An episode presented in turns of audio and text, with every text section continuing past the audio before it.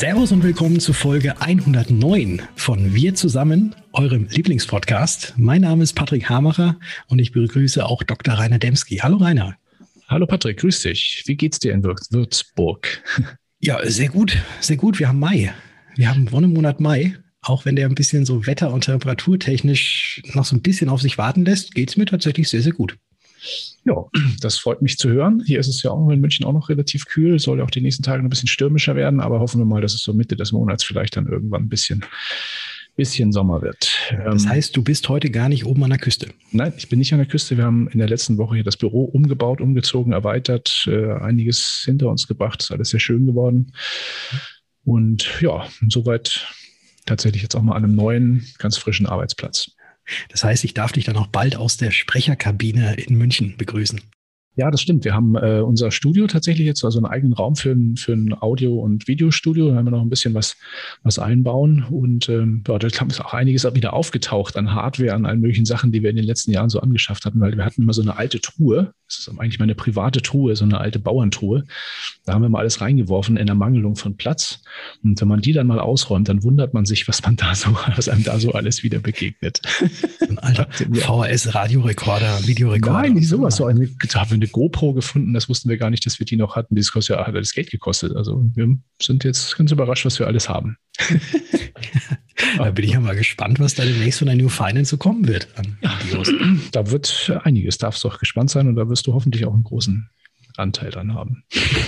ich, ich habe ja auch noch eine GoPro rumliegen. Aber wir sind ja jetzt heute nicht beim Video, wir sind ja jetzt beim Podcast. So ist und, es. Äh, die Temperatur draußen ist tatsächlich auch genau richtig zum Podcast hören, würde ich sagen. Ja, und wir starten wie immer mit unseren Geburtstagsgrüßen und blicken zuerst in die Branchen-Community. Da feiern heute oder feierten in den zurückliegenden Tagen ihren Ehrentag so einige wieder aus der Branche, nämlich der Frank Löffler von Aspario, dann der Maklerkollege Christian Hess, kennst du, glaube ich, auch sehr gut, Patrick, ja, aus dem Hause Stöver, Hermann und Partner. Der ist ja auch bei, ähm, ich glaube, auch bei den ähm, Worksurance ist auch Genau, bei Worksurance ist er mit dabei. Genau. Ja, wer hat noch Geburtstag? Ähm, der liebe Matthias Franke von der Firma Framtit. Er sitzt ja selbst in Berlin, Firma ist aber auch äh, in Hamburg ansässig. Ähm, dann habe ich noch gefunden die Ivanka Lehmann von der, vom Lehmann Finanzdialog aus Bochum und der Kollege Dirk Büttner aus dem Maklervertrieb der DELA. Euch allen und natürlich auch allen, die wir jetzt hier vielleicht nicht erwähnt haben, einen ganz herzlichen Glückwunsch oder auch nachträglich aus München und aus Würzburg. Ja, und wie immer wagen wir jetzt auch nochmal einen Seitenblick in die weite Welt der Berühmtheiten, denn an diesem 4. Mai feiern ihren Geburtstag unter anderem die schwedische Schauspielerin Inga Nilsson, vielen sicherlich noch bekannt als Pippi Langstrumpf. Sie wird heute nämlich 62 Jahre alt. Und dann die Olympiasiegerin im Hochsprung, Ulrike Meifahrt. Sie hat heute ihren 64. Geburtstag und 92 Jahre alt geworden wäre die großartige Audrey Hepburn aus, ich glaube, da kennt sich jeder, Breakfast at Tiffany oder auch aus My Fair Lady. Ja, äh, 62 ist jetzt Pippi Langstrumpf schon. Das ist doch krass, oder? Ja. Wahnsinn, ja. wie die Zeit vergeht. ja, ich mache mir die Zeit, wie, die, wie, wie, sie mir gefällt, oder wie die Welt. Die Welt. Die Welt. Ich mache wie die, wie die Witz. Ich mache mir die Welt, wie sie mir gefällt. Genau. ja, ich weiß gar nicht, wie man deine Überleitung macht zu, ja, zu Menschen, die sich ich habe noch eine andere Frage. Die, äh, die Dame heißt ja Inga Nilsson. Ja. Ähm, hieß nicht auch der kleine Affe von Pippi Langstrumpf Herr Nilsson? Der hieß Herr Nilsson, genau. Ich weiß gar nicht, ob es da eine Korrelation gibt. Das müsste man tatsächlich mal rausfinden. Ja. Und das Pferd hieß, wie hieß nochmal das Pferd? Äh, das ah, schwarze Onkel, Onkel, irgendwas mit Onkel. Onkel. Ja, schreibt das Ganze einfach mal, wenn ihr ja. diesen Podcast jetzt hört. Genau. Schreibt uns das einfach mal in die Kommentare rein. Wie der große Onkel. Nee, so hieß er nicht. Das war der dicke C. Aber irgendwas. Das entgleitet schon wieder hier. Nee, jetzt müssen wir wieder zu ernsten Themen kommen. Ja, ja genau. kommen wir mal zum Datenschutz. Datenschutz ist verdammt wichtig. Und das Thema. Genau, und darum geht es äh, in dem heutigen Interview, was ich führen durfte, mit äh, Dr. Adina Weiß. Sie ist nämlich Rechtsanwältin und spezialisiert auf den Datenschutz. Und da starten wir doch einfach mal in das Interview rein. Interview. Ich freue mich sehr, heute Dr. Adina Weiß zu Gast zu haben. Sie ist Rechtsanwältin und hat sich spezialisiert auf alles, was irgendetwas mit Datenschutz angeht. Adina, schön, dass du da bist. Ja, ich freue mich sehr. Herzlichen Dank. Ich habe gerade gesagt, du hast dich spezialisiert auf alles, was mit Datenschutz zusammenhängt. Äh, vielleicht kannst du ganz kurz unseren Hörerinnen und Hörern nochmal erzählen, wo du denn herkommst und was du bisher so gemacht hast und wie du deine Leidenschaft zu diesem Thema Datenschutz gefunden hast. Meine Leidenschaft für den Datenschutz, ja, das ist wahrscheinlich für manche ein bisschen unverständlich, aber ich finde es nach wie vor ein sehr tolles Thema. Wo komme ich her? Ich habe ähm, elf Jahre Angestellten-Dasein hinter mir und zwar bei einem äh, großen deutschen Telekommunikationskonzern, bei der Vodafone, äh, mit tollen Kollegen, tollen Bereichen, war da lange in der Rechtsabteilung in anderen Bereichen tätig, Vertrieb, Einkauf. Und dann kam ich irgendwann zu dem Bereich Digitales hatte ein äh, digitales Projekt bearbeitet und bin dort in den Datenschutz gewechselt. Bin beim Bereich Digitales und Online geblieben, gerade Thema Marketing und so weiter. Und ja, das fasziniert mich nach wie vor, weil äh, es ist ständig was Neues. Die Technik entwickelt sich, äh, die Anforderungen werden ständig neu, es, es gibt neue Funktionen im Netz, ähm, die Apps werden weiterentwickelt. Also das ist, es wird, was das Tolle am Datenschutz ist, es wird nie langweilig. Ja? Wir haben die Datenschutzgrundverordnung, die hat wahnsinnig viel Auslegungspotenzial. Viele schimpfen darauf, aber letztendlich ist sie ein riesengroßer Gewinn, weil sie uns jetzt einen Rahmen gibt. Und offen gesagt, in Deutschland hat sich ja nicht viel verändert. Ja, es ist nur äh, mehr ins Bewusstsein gerückt, weil es seit 2018 heftige Bußgelder gibt. Aber Datenschutz gab es auch vorher schon. Es wurde nur so ein bisschen stiefmütterlich behandelt. Und ich bin dafür da oder möchte meinen Kunden jetzt ermöglichen, den Datenschutz auch mit Spaß umzusetzen und vor allem mit einem großen Gewinn. Ja, und Datenschutz kann auch ein Riesenvorteil sein, weil es auch Vertrauen beim Kunden schafft. Das ist eine sehr schöne Einstellung dazu. Vertrauen beim Kunden schaffen durch Datenschutz. Und wenn ich jetzt so ein bisschen durchs Internet stöbere und ich habe mir neulich mal Kaffeemaschinen angeguckt auf einem der größten Plattformen, die man kennt, ohne jetzt Amazon nennen zu wollen. Und kurz danach egal auf welchen Webseiten ich war, egal auf welchem Social-Media-Kanal ich war, wurden mir überall diese Kaffeemaschinen wieder angezeigt durch das sogenannte Retargeting. Und jetzt gibt es natürlich auch, wenn man auf Webseiten kommt, immer diesen sogenannten Cookie-Banner, die Cookie-Consent, äh, den es da gibt. Und äh, da bist du ja natürlich auch absolute Expertin in diesem Bereich. Braucht denn tatsächlich jeder, der eine Webseite hat, so einen Cookie-Banner? Typische Juristenantwort, es kommt darauf an. ähm, wenn ihr Cookies verwenden wollt, also ihr wollt vom Nutzer irgendwelche Daten tracken, sammeln, ihr wollt auf dessen Gerät zugreifen, dann braucht ihr einen Cookie-Banner. Ja? Wenn ihr keine Daten haben wollt, also es ist euch völlig egal, ob ihr, äh, was der Kunde auf der Webseite macht, ihr schaltet alles aus, dann braucht ihr keinen Cookie-Banner, weil dann werden allenfalls funktionale Cookies gesetzt. Das heißt, Cookies, die, ähm, die die Funktion der Website sicherstellen, das muss dann in der Datenschutzerklärung erläutert werden, aber ihr braucht keinen Banner. Alles, was darüber hinausgeht, Analyse, Targeting, Targeting äh, zähle ich zum Marketing, ja, Marketing-Cookies, das muss erläutert werden und das, darüber muss informiert werden. Und bevor ihr solche Cookies setzt, müssen die entsprechend geblockt werden und der Kunde muss die Einwilligung dazu erteilen. Ja, das klingt erstmal wahnsinnig negativ, aber man kann das Ganze auch wunderbar steuern. Also zum einen muss man sich immer fragen, was brauche ich denn tatsächlich? Ja, schaue ich in meine Analyse-Cookies tatsächlich rein? Wenn ich beispielsweise 50 Cookies setze und mich interessieren eigentlich 49 gar nicht, dann kann man die 49 auch rausschmeißen. Und wenn man auf den 50. aber unbedingt angewiesen ist, dann macht man den einfach schön, auf gut Deutsch gesagt. Ja, man kann das mit einem netten Cookie-Banner machen, man kann das mit einem tollen Text machen. Das Wichtigste ist nur, es muss transparent und informiert sein. Dann ist die Einwilligung entsprechend wirksam. Und das heißt ja auch nicht, dass man das jetzt mit einem extrem langweiligen juristischen Text machen muss, sondern man kann das auch einfach ein bisschen frischer und vielleicht sogar als Marketinginstrument nutzen. Das Wichtigste ist nur, der Kunde muss entsprechend informiert werden und muss aufgeklärt werden. Dann setzt er seine Einwilligung und dann könnt ihr mit den Daten auch mehr anfangen. Jetzt habe ich da noch zwei Fragen direkt im Anschluss daran. Wenn ich auf meiner Webseite zum Beispiel ein YouTube-Video eingebunden habe, dann funkt ja, wenn jemand auf meine Webseite kommt und das Video anguckt oder wenn das Video einfach nur da ist, funkt ja dann meine Webseite quasi an YouTube, dass sich da jemand etwas anguckt und funkt ja auch Daten rüber. Äh, dafür wäre dann aber schon eine spezielle Einwilligung notwendig, oder? Ganz genau. Ja. Und hier ist es auch ganz wichtig, dass ihr die Zwei-Klick-Lösung verwendet. Das heißt, äh, sobald der Kunde auf die Website kommt, ähm, muss das Video blockiert sein. Also es dürfen nicht mit dem bloßen Besuch Videos, äh, Daten weitergeschickt werden über dieses Video, sondern der Kunde muss separat einwilligen. Ja, und wenn ihr sagt, ihr wollt jetzt den allgemeinen Cookie-Banner nicht zu umfassend machen, dann packt ihr nochmal eine extra Einwilligung auf das Video drauf. Das kann ja mit einem kleinen Pop-up passieren. Ähm, das kann man durchaus entsprechend gestalten. Es kommt aber ganz auf eure Website an. Ihr wollt es ja nicht zu kompliziert machen. Ihr wollt ja den Kunden nicht abschrecken mit dem ersten Besuch, sondern das kann man wirklich geschickt gestalten. Wichtig ist nur, dass ohne eine Einwilligung keine Daten an YouTube übermittelt werden dürfen. Aber das ist technisch gut lösbar. Okay, vielen Dank dafür. Was ich auch bei diesen Cookie-Banners sehr, sehr häufig sehe, ist, die sind ja immer unterteilt unter essentiell notwendig, dann Marketing und ähm, noch so ein paar andere, paar andere Sachen. Und da sehe ich sehr häufig, dass wenn ich auf solche Webseiten komme, dass dann erstmal dieser Cookie-Banner aufploppt und diese einzelnen Punkte schon alle vorangekreuzt sind, dass ich einfach nur mit einem Klick alles bestätigen kann. Darf das so sein oder nicht? Leider nicht.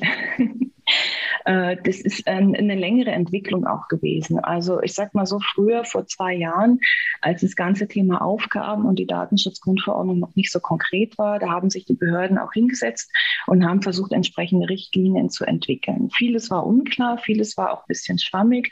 Und so wurde damals auch äh, die Auffassung vertreten, es muss nicht äh, granular auswählbar sein, so nennt man diese Funktion, im letzten Jahr gab es dann einige neue Entwicklungen. Ähm, es wurde auch gerichtlich entschieden, dass diese Vorauswahl keinesfalls zulässig ist. Das wurde von einem deutschen Gericht entschieden. Und 2019 gab es eine Entscheidung des Europäischen Gerichtshofs zu diesem Thema Cookies. Und dort wurde diese Vorauswahl ganz konkret äh, benannt, dass eine Vorauswahl keine wirksame Einwilligung ist.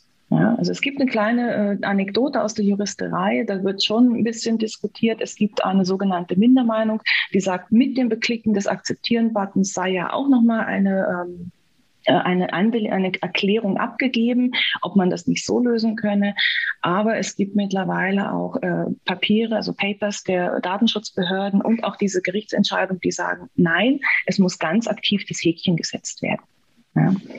Okay, also es bedeutet, wenn ich jetzt so eine äh, Cookie-Einwilligung oder so ein Cookie-Banner auf meiner Webseite habe, darf eigentlich nur erstmal das essentiell Notwendige, da ist der Haken, weil da kommt man eh drum rum, der darf gesetzt ja. Aber für alle anderen Sachen muss mein Besucher der Webseite nochmal aktiv auch diesen Haken setzen und danach erst auf Bestätigen klicken müssen. Ganz genau. Weil nur dann trifft er eine ganz bewusste Entscheidung. Mhm. Das ist, glaube ich, ganz, ganz wichtig zu wissen, weil man sieht es überall, dass es eben nicht genau so gemacht wird. Zumindest meine. Zum Glück, zum Glück immer weniger. Ja, also wir begegnen schon viele Cookie-Banner, ähm, die vereinzelt noch diese Vorauswahl haben, aber viele auch, äh, wo wirklich granular ausgewählt werden kann. Allerdings sind die oftmals so überladen. Und noch ein Hinweis, viele Cookie-Banner-Tools haben auch noch das berechtigte Interesse mit drin. Ja, also man wählt die man wählt die Einwilligung nicht aus und dann versuchen sie quasi hinten ums Eck ähm, übers berechtigte Interesse an die Daten zu kommen. Es gab mal eine, ähm, eine Auffassung, dass das sogenannte berechtigte Interesse ausreichend sein kann, aber das ist auch nicht mehr aktuell. Also gerade im Jahr 2020 hat sich da unglaublich viel getan. Also deswegen ganz, ganz vorsichtig auf der eigenen Webseite sein. Und jetzt abschließend noch eine weitere Frage, was mir nämlich auch immer bei diesen Cookie-Banners auffällt. Die ploppen auf, und dann sieht man einen ganz, ganz großen Button, der äh, wirklich äh, richtig so ins Auge springt, auf dem steht alles akzeptieren. Und daneben, wenn man ganz genau hinguckt, sieht man vielleicht noch, dass es da irgendwie zu den anderen Einstellungen geht oder dann vielleicht noch so einen anderen ganz kleinen Button, der meistens so hellgrau auf weiß oder auf oder äh, irgendwie ein bisschen anders grau, als das der graue Hintergrund ist, wo dann eben steht nur die essentiellen zulassen das ist ja auch schon so ein bisschen so dieses Hinführen zu, jetzt klick mal, dass auf jeden Fall alles drin ist. Ist das Ganze denn tatsächlich rechtlich sauber oder ist das ganz, ganz gefährlich? Ganz, ganz gefährlich. Ja, also gerade das ist auch 2020 besprochen worden und entschieden worden, das sogenannte Nudging. Ja, die aus dem Marketingbereich kommen oder sich mehr im Marketing bewegen, die werden diesen Begriff kennen, ist dieses gezielte psychologische Hinführen. Es einem vielleicht schon selber passiert, dass man sogar mir, ich bin ja sehr sorgfältig mit Cookies und wähle immer alles ab, dass ich schon automatisch geneigt bin, auf dieses farbige Feld zu klicken, weil äh, das Gehirn da ganz bewusst gesteuert wird. Und auch das ist äh, mittlerweile entschieden, dass es nicht da sein darf. Und da gibt es auch eine neue Entwicklung, wer vielleicht auch ein bisschen die Rechtsprechung oder die Gesetzgebung verfolgt. Es ist gerade im Gesetzgebungsprozess das sogenannte TTDSG, das Telemedien-Teledienst-Datenschutzgesetz. Dort gibt es ganz konkrete Regelungen zu Cookies, ja, zu Cookie-Banner-Gestaltung etc. pp. Das ist im, ähm, im Gesetzgebungsprozess derzeit, ich glaube, in der zweiten Lesung, da bin ich mir jetzt nicht ganz sicher, aber schon ziemlich weit. Und dort werden auch genau diese Themen besprochen. Ja, also es soll auch in Zukunft ganz konkret dieses Nudging untersagt werden. Es gibt auch eine Handreichung mittlerweile äh, von den Datenschutzbehörden, die dieses Thema aufgreift und die sagen, ein Nudging ist nicht zulässig. Also diese Banner ablehnen, akzeptieren, müssen gleichberechtigt nebeneinander stehen und dürfen jetzt nicht farblich besonders hervorgehoben werden. Das heißt, das Akzeptieren darf jetzt nicht so ins Auge stechen, dass das Gehirn oder dass der Nutzer ähm, bewusst dahin geführt wird, genau auf diesen Button zu klicken glaube ich, auch sehr, sehr wichtig zu wissen. Und da haben, glaube ich, fast alle, die Cookie Banner einsetzen, also alle, glaube ich, noch ordentlich Nachholbedarf. Ja, vielleicht noch ein paar, ein paar Worte dazu. Es klingt immer alles so negativ und alles ganz furchtbar, was man alles nicht darf. Wie vorhin schon gesagt, ich glaube, dass man sehr geschickt sich auch mit einem schönen Cookie-Banner oder mit einem bewussten Datenschutz auf der Website von anderen auch absetzen kann. Ja, es kann auch ein schönes Marketinginstrument sein. Warum das Ganze nicht mit etwas Witz und Humor gestalten? Warum nicht auch selbst seine Persönlichkeit in die Texte mit einfließen lassen? Und das kann man auch in die Cookie-Banner-Texte machen dass man sich da nochmal genauer hinsetzt, was brauche ich, was möchte ich damit tun und wie setze ich es um und wen spreche ich an und wer bin ich. Ja, das kann ich wirklich als Persönlichkeit auch dann so ein bisschen marketingmäßig mit reingestalten. Ich habe recht herzlich zu danken, dass du dir kurz die Zeit genommen hast, hier unseren Hörerinnen und Hörern da ein ähm, bisschen was über die Cookie-Banner auch zu erzählen. Und wer jetzt noch mehr von dir erfahren möchte, liebe Adina, wo findet man dich denn? Ich habe eine eigene Internetseite, selbstverständlich, und man findet mich unter der Website weiß-datenschutzrecht.de. Da gibt es gerne auch mehr Informationen und da könnt ihr euch auch gerne melden mit Fragen. Und ich bringe dieses Thema, was wirklich eins meiner Steckenpferde ist und ich mit viel Herzblut auch äh, betreibe, sehr, sehr gerne näher. Und ich danke herzlich für das Gespräch und freue mich, dass ich die Möglichkeit auch hier hatte. Ich danke dir vielmals.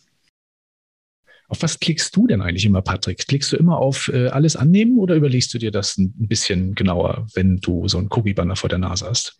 Äh, ich gucke tatsächlich immer ganz genau hin mhm. und versuche dann auch herauszufinden, was da wirklich bei mir getrackt wird. Und meistens klicke ich dann immer auf alles ablehnen. Und äh, häufig ist es dann so, dass das auch gar nicht so richtig funktioniert auf vielen Webseiten. Dann klickst du auf alles ablehnen und dann geht es trotzdem nicht weiter.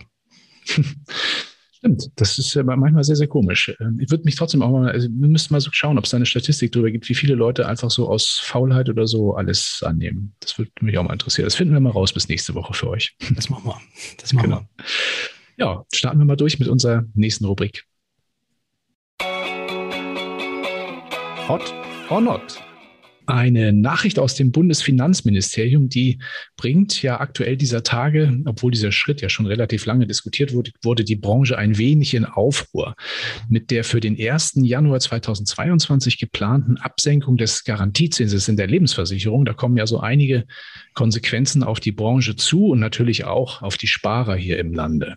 Unter anderem wird das wohl ja auch bedeuten, dass die Riester-Rente als staatlich geförderte Altersvorsorge nun wohl endgültig beerdigt wird. Und was das konkret bedeutet, dazu sprechen wir auch beim nächsten Branchentalk, der am Mittwoch, den 12. Mai ab 19 Uhr stattfinden wird, mit gleich drei Top-Experten in Sachen Riester und Altersvorsorge. Nämlich mit Frank Breiting, er ist Leiter Vertrieb der IFA bei der DWS, dann auch mit Maximilian Budecke von der Bayerischen und mit unserem lieben Kollegen und langjährigen Riester-Papst Joachim Haidt. Los geht das Ganze, wie gesagt, am 12. Mai ab 19 Uhr. Und das Ganze findet ihr auf dkm365.de slash Branchentalk. Und das Ganze wird natürlich auch live gestreamt auf Facebook. Also gern jetzt schon mal anmelden. Und das Thema, ich glaube, ist für uns alle wirklich von Bedeutung. Ja, das glaube ich auch. Wird auch sicherlich ein sehr spannender Talk, auch in dieser Zusammensetzung. Wir haben also eine Bank dabei, einen Versicherer und einen aus der Beratung, der das Thema sehr viele Jahre getrieben hat. Also das bin ich schon sehr, sehr gespannt und freue mich auch schon sehr drauf. Aber nichtsdestotrotz bleibt das ein ernstes Thema und was die Politik mit diesem Schritt bezweckt und warum das gerade jetzt in dieser Härte und in dieser Schnelligkeit so und auch noch so komischerweise wenige Monate vor der Bundestagswahl so durchgepeitscht wird, darüber wird auch in den Communities jetzt ja schon heiß diskutiert, ein Stück weit auch spekuliert. Für uns, uns also jetzt mal Grund genug, würde ich sagen, zur Frage Absenkung des Garantiezenses in der LV auf 0,25 Prozent. Was sagen wir dazu? Hot or not, Patrick? Puh, gute Frage. Schwierig, gute ne? Frage. Super, super schwierig. Also äh, ich denke mal, dass die Absenkung des Garantiezinses, dass das natürlich jetzt auch noch mal zum Ende diesen Jahres wahrscheinlich auch noch mal äh, ordentlich äh, die ja, die, die Vermittlung befeuern wird. Ne? Also das also ist ja immer, in diesem Jahr. Ja, genau. in diesem Jahr. Also was, was, was da jetzt so, äh, also es gab es ja immer mal, wenn es irgendwelche Gesetzesänderungen gab, dann gab es da nochmal so ein richtiger, äh, ich wollte gerade sagen Run-Off, das ist aber was anderes, aber ja. nochmal so ein richtiger Run äh, da drauf. Und das wird sich natürlich, ja, alles das, was irgendwie mit ähm, LV zu tun hat, wird sich das natürlich ordentlich auszeichnen. Und ich glaube auch mal, ja, dass dann durch die Absenkung des Garantiezinses das natürlich auch etwas zu tun haben wird, dann mit dem garantierten Rentenfaktor zum Beispiel. Ja. Also deswegen, ich glaube, Ende des Jahres oder dieses Jahr ist dann nochmal sehr gut, um nochmal Altersvorsorge wirklich aktiv anzugehen. Ja, Biometrie im Übrigen auch, hat ja auch was damit zu tun. Also auch ja die gleichen Töpfe insoweit, äh, ja, betrifft das fast, also einen sehr, sehr großen Teil der Branche. Ja, ich meine, es ist natürlich klar, es ist alternativlos. Wenn keine Zinsen äh, generiert werden können, äh, dann muss man nach Alternativen suchen. Aber es ist schon, es ist hier, glaube ich, nicht, geht hier nicht so sehr um das, um die Tatsache, dass das passiert, sondern eher das Wie. Also wie das durchgezogen wird. Ja, ist halt, ist halt jetzt nochmal schnell, jetzt nochmal schnell gemacht, ne? Ja, also man könnte das Gefühl haben, als sollte da der schwarze Peter von der Politik in Richtung, äh, in Richtung Produktgeber geschoben werden. Ähm, aber darüber diskutieren wir dann ja nächste Woche im Branchentalk nochmal ein bisschen intensiver. Aber wir haben jetzt kein Hot or Not, wir müssen wahrscheinlich irgendwo in der Mitte. Oder, ja, oder wir verschieben ja. es auf nächste Woche, ob wir es hot or not finden. können wir auch machen. Genau. Wir, wir, hören uns erstmal die Expertenmeinung an und danach genau. können wir uns dann auch unsere eigene Meinung nochmal bilden. So machen wir das. Ja, genau. Auch, auch, eine gute Frage für den Branchentalk dann nächsten Mittwoch. Absolut, absolut. Ja, ja. nächsten Mittwoch, so rum ist es ja. Äh, stimmt, genau. Morgen in einer Woche, richtig. Ja, ja so. wir bleiben in der Politik. Richtig. Und zwar im Wahlkampfmodus, in dem sich auch inzwischen die Grünen befinden, die eine alte Forderung aus ihren Reihen und aus der Sozialdemokratie wieder aufwärmen und in ein etwas neues Gewand wieder jetzt irgendwie verpacken und das Ganze auf den Tisch bringen wollen. Es geht dann nämlich um die Bürgerversicherung. Anders als früher von der SPD gefordert, wollen die Grünen die private Krankenversicherung nicht mehr ganz abschaffen, sondern stattdessen einen solidarischen staatlichen Gesundheitsfonds etablieren, in denen dann vom Einkommen abhängige Grundbeiträge für Bürgerinnen und Bürger einzuzahlen wären. Aus diesem Topf sollen dann pro Versicherten Grundpauschalen auf die GKV und auf die PKV angerechnet werden. Liest sich ein wenig so ein bisschen wie wasch mich, aber mach mich dabei bitte nicht nass. Genau, so könnte man es ausdrücken. Der PKV-Verband hat da sich da noch ein bisschen drastischer geäußert. Die haben das so ein bisschen tituliert als sozusagen die Abschaffung der PKV durch die Hintertür, weil ähm, die haben dann ausgerechnet, dass in dieser Konstellation sich bei bestimmten Einkommensgruppen, und dazu gehören ja viele Privatversicherte ähm, der Beitrag in rechnerisch verdoppeln, bis zu verdoppeln kann. Also die Krankenversicherung dadurch natürlich nicht mehr so attraktiv ist, zumindest von der Preisgestaltung her. Und das könnte natürlich für die privaten Krankenversicherer einen ganz schönen Schluck aus der Pulle bedeuten, wenn sowas denn käme. Ähm, die ist natürlich auch so ein bisschen, wenn man so reinschaut, äh, könnte man bei dem Vorschlag mehr an Umverteilung denken als um ein, um ein Kollektiv, das dann gemeinsam vorsorgt. Daher so unsere Frage, die Grünen planen einen neuen staatlichen Gesundheitsfonds als einheitliche Finanzierungsquelle für die Krankenversicherung. Was meinen wir, hot or not? Da sage ich einfach mal ganz klar not. Fertig. Dagegen. Ich bin, ich bin absolut dagegen. Ich bin für das System, so wie es momentan ist und auch gut ist, äh, dafür bin ich, dass es auch weiterhin so bestehen bleibt und nicht, dass da jetzt irgendwie auf den Rücken der privaten Krankenversicherer und Versicherten irgendwie äh, Löcher gestopft werden, die die GKV sich selbst eingebrockt hat. Genau. Ich schließe mich dir absolut an. Für mich ist es auch ein reines Umverteilungsszenario, wo Geld von A nach B geschaufelt werden kann unter dem Deckmantel der, der Krankenversicherung. Finde ich, finde ich schwierig. Dann soll man, das soll man dann transparenter und auf andere Weise lösen, wenn man der Meinung ist, dass äh, vermögendere Menschen mehr abgeben sollen, aber nicht so durch die Hintertür. Finde ich nicht gut. Siehst du, sind wir uns auch schon wieder einig. ja. Nein, wir sind uns eigentlich meistens einig. Ja. Ja, mal gucken, ob es beim nächsten Mal, jetzt beim nächsten Hot or Not genauso sein wird. Thema, genau. Ja, da geht es um die Folgeschäden aus einer Covid-19-Erkrankung äh, und insbesondere vor dem Hintergrund der Berufsunfähigkeitsversicherung. Da ist nämlich in der Branche offenbar noch mal ein bisschen wenig ein, ein, Einigkeit darüber, wie man damit umgehen soll mit dieser Thematik. Waren ja auch noch nicht so wahnsinnig viele Leistungsfälle. Insoweit weiß man vielleicht noch nicht so ganz genau, was, was da so auf, auf die Branche zurollt. Aber es gab jetzt eine aktuelle Umfrage der Unternehmensberatung Premium Circle. Die hat nämlich bei 59 BU-Erstversicherern eine Anfrage gestartet und wollte dann wissen, wie geht ihr mit diesem Thema um? Darüber hat die Welt am Sonntag berichtet. Und ja, das Ergebnis war recht unterschiedlich auf der einen Seite und auf der anderen Seite war auch interessant, dass von den 59 angefragten Versicherern nur sieben geantwortet hatten. Und wie also Leistungsfälle in diesem doch sensiblen Segment behandelt werden, das steht noch ein wenig in den Sternen und wird sicher die Erfahrung zeigen. Aber ein Beispiel aus dieser Befragung zum Beispiel, wenn ein Kunde in ein Corona-Risikogebiet reist, kann das als ein mögliches Ausschlusskriterium für Zahlungen gelten. Denn dies könne, äh, so die Welt weiter, als Zitat absichtliche Herbeiführung der Berufsunfähigkeit bewertet werden. Also das berichtet zumindest die WAMS. Ja, das ist wirklich schon ein starkes Stück sozusagen. Du reist in ein Corona-Risikogebiet und hinterher kriegst du keine das ist keine WU-Leistung, weil man dir unterstellt, du hättest dich mit Absicht krank gemacht. Das finde ich schon interessant, aber naja, gut, mal gucken. Steht wird ja hier nicht transparent, äh, wo diese Information herkam. Ja, und das ist nicht das einzige Problem. Ähm, in, in deutlich häufigeren Fällen auch noch könnte das Homeoffice zu einem Problem in dieser Thematik werden. So gaben nämlich sechs von sieben Versicherern an, dass sie Zahlungen für Haltungsschäden, also orthopädische Schäden, durch die Heimarbeit ablehnen würden, weil nämlich die Arbeit im Homeoffice nicht als die übliche berufliche Tätigkeit der Arbeitnehmer gelte. Ja, finde ich auch wirklich ein schwieriges Thema das mal nicht besonders positiv mal wieder auf das Branchenimage einzahlt. Ist vielleicht nicht ganz so krass und gravierend, wie das jetzt bei der Betriebsausfallversicherung jetzt war, aber trotzdem, wenn sich das häuft und solche Themen dann wieder hochkommen, dann sind wir mal gespannt. Ähm, insofern weiß ich nicht, ob es eine gute Idee ist, sich so bedeckt zu halten oder auch sich so mit solchen Themen jetzt schon zu äußern im Hinblick auf mögliche BU-Leistungsfälle. Da stelle ich mal die Frage im Hinblick auf dieses Kommunikationsverhalten. Wie finden wir das hot or not? Also Kommunikationsverhalten absolut not.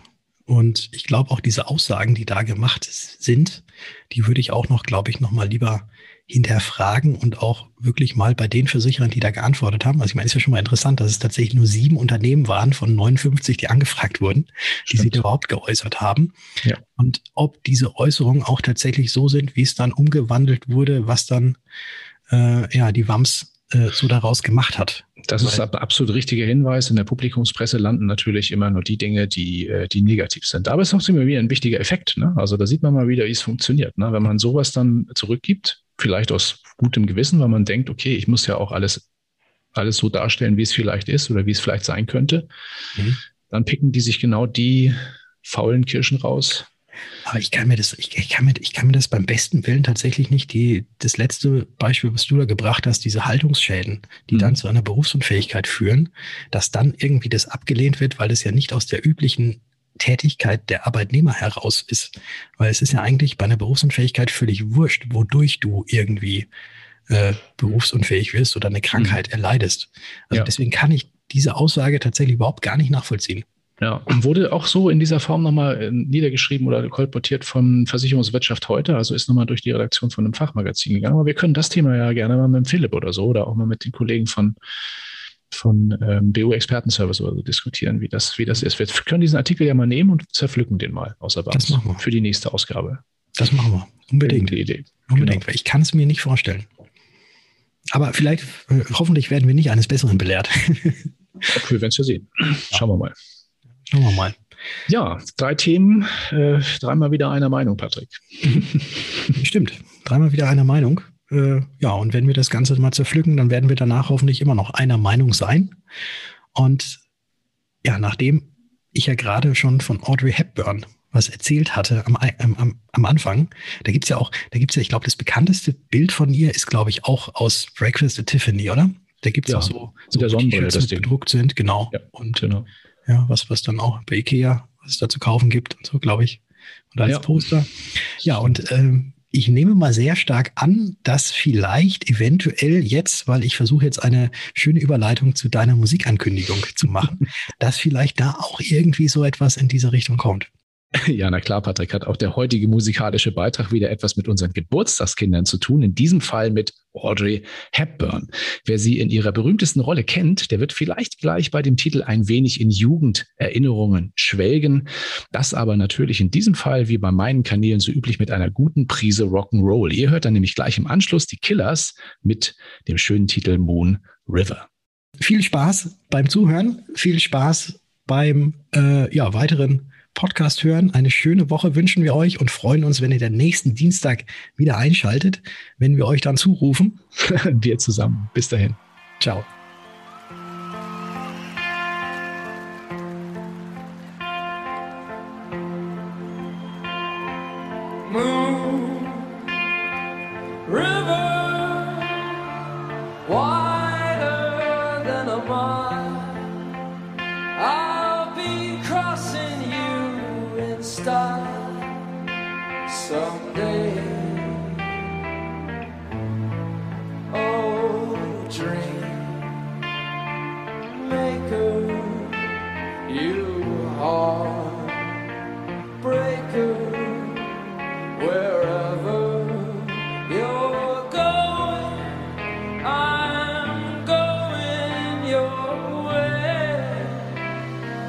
two.